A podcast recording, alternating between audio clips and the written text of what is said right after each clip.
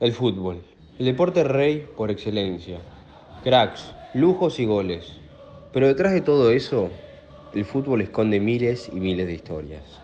Somos Felipe Ceballos, Matías Aguinaga, Lorenzo Caporale y Javier Liceri. Y esto es Cortita y al Pie. Un podcast que habla sobre las historias más curiosas del fútbol.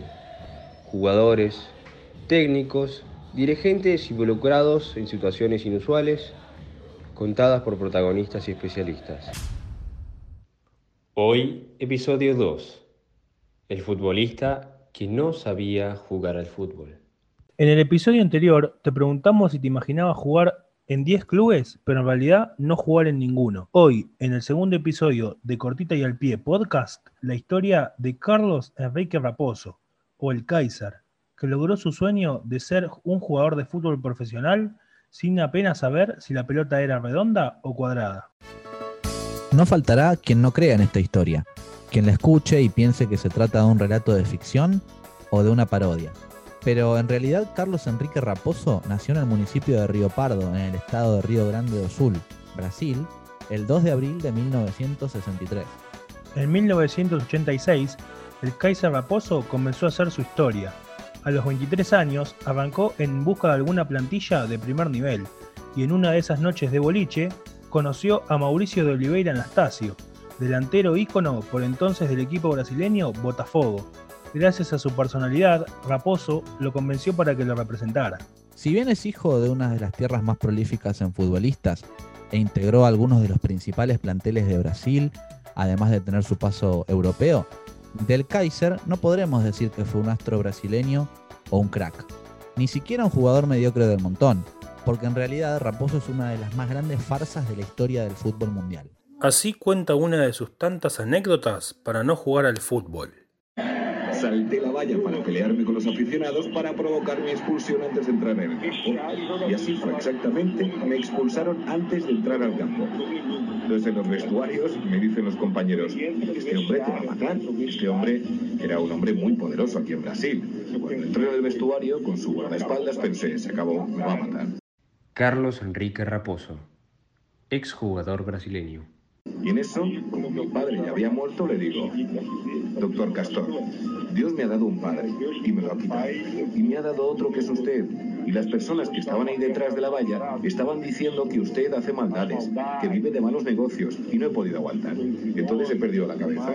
Usted sabe lo que es para un hijo oír hablar mal de un padre. Sé que mi contrato termina la semana que viene. Soy consciente de que he perjudicado al club. Puede hacer conmigo lo que le dé la gana. Tendrá toda la razón. Y entonces él llamó al supervisor y le pidió que duplicara el importe de mi contrato y que lo renovara por seis meses más. Quería ser jugador y no quería jugar. En su currículum apócrifo figura su participación en el plantel independiente de 1984, el mismo que se impuso ante Liverpool en la final de la Copa Intercontinental, sumando la segunda estrella del mundo a nivel clubes para el rojo.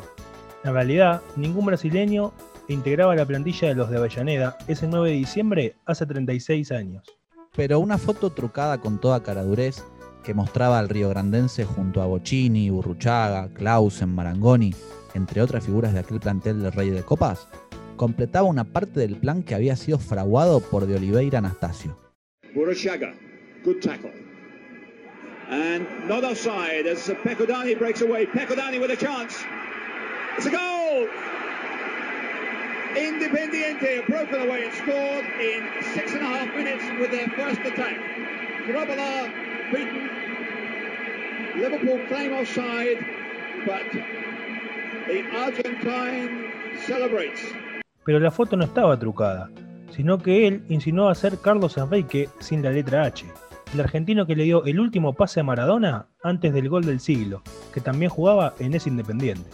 La tecnología de ese momento, más rudimentaria que la de ahora, sumada a la increíble ignorancia de los directivos del club Botafogo, hicieron que ellos tomaran por válido el currículum de Raposo, que llegó al club mintiendo, como si se tratase de cualquier empleado que miente en un CV para entrar en cualquier oficina. Raposo era un habitué de la noche de Río, y aunque odiara el fútbol y fuese muy poco habilidoso, quería usarlo de trampolín a la fama. Se conocieron con De Olivera Anastasio entre copa y copa en las discotecas cariocas, y allí fue que Raposo le preguntó, ¿Crees que puedas meterme en el primer equipo no como empleado, sino como jugador? Una vez que fue parte del plantel de Botafogo, debía poner algo más que su colosal talento para las relaciones públicas, si es que quería que su mentira no saliese a la luz. El apodo del Kaiser era otra coartada de su representante, que quería que todos creyeran que tenía cualidades futbolísticas similares a las de Franz Beckenbauer, el alemán campeón del mundo en el Mundial 1974. Pero como este brasileño estaba tan lejos de eso, eligió otra opción. Fingía estar lesionado una y otra vez ni bien empezaba cada entrenamiento, y se la pasaba en la enfermería. Botafogo creía estar perdiéndose una joya. El plan era perfecto, y para no levantar sospechas, proseguía de la siguiente manera. Raposo debía firmar por pocos meses, cobrar las primas del contrato y emigrar. Y allí, de nuevo, recomenzar todo el ciclo. Así pasó por el Flamengo, el Puebla de México, el Paso Patriots de Estados Unidos y de nuevo en Brasil llegó al ignoto Bangu, donde jugó sus primeros minutos en un partido oficial después de ir por primera vez a un banco de suplentes. Más adelante, el Kaiser siguió lesionado en el Gazélec Ajaccio del ascenso francés, donde había sido presentado a la europea, con fanáticos en el primer entrenamiento esperando ver las piruetas de un astro sudamericano. De vuelta, en su tierra natal, tuvo el punto más alto de su carrera, cuando entró cinco veces desde el banco en el Fluminense. Allí también hizo gala de su actuación. Así lo recuerda uno de sus preparadores físicos. Fingía hablar inglés, Fingía hablar inglés, pero lo hacía mal, hasta que un día descubrí que él no hablaba con nadie. Le dije, oye, ¿con quién estás hablando? Entonces yo me quedé por detrás de él mientras hablaba por teléfono y vi que no hablaba con nadie y él se quedó ahí quieto mirando. Rolando Torres, ex preparador físico del Fluminense. Él compraba camisetas femeninas y las regalaba a las chicas diciendo que él jugaba con el Fluminense. Finalmente, a los 38 años y con una buena cantidad de billetes en su cuenta bancaria, Raposo decidió retirarse en el humilde Guaraní del estado de San Pablo. Una vez alejado del fútbol, declaró: Me siento culpable de no haber cumplido con las expectativas de la gente. Mucha gente buena creó expectativas a mi alrededor y nunca obtuvo resultados. No me arrepiento de nada. Los clubes engañan mucho a los futbolistas. Alguno tenía que vengarse de ellos. Ahora, Raposo ya no es más un Kaiser. Tiene 56 años y según creemos, dirige un gimnasio. Puede darse el lujo de decir que nunca aprendió a jugar al fútbol, pero aún así integró planteles junto a Gaullo, Romario, Branco y Bebeto.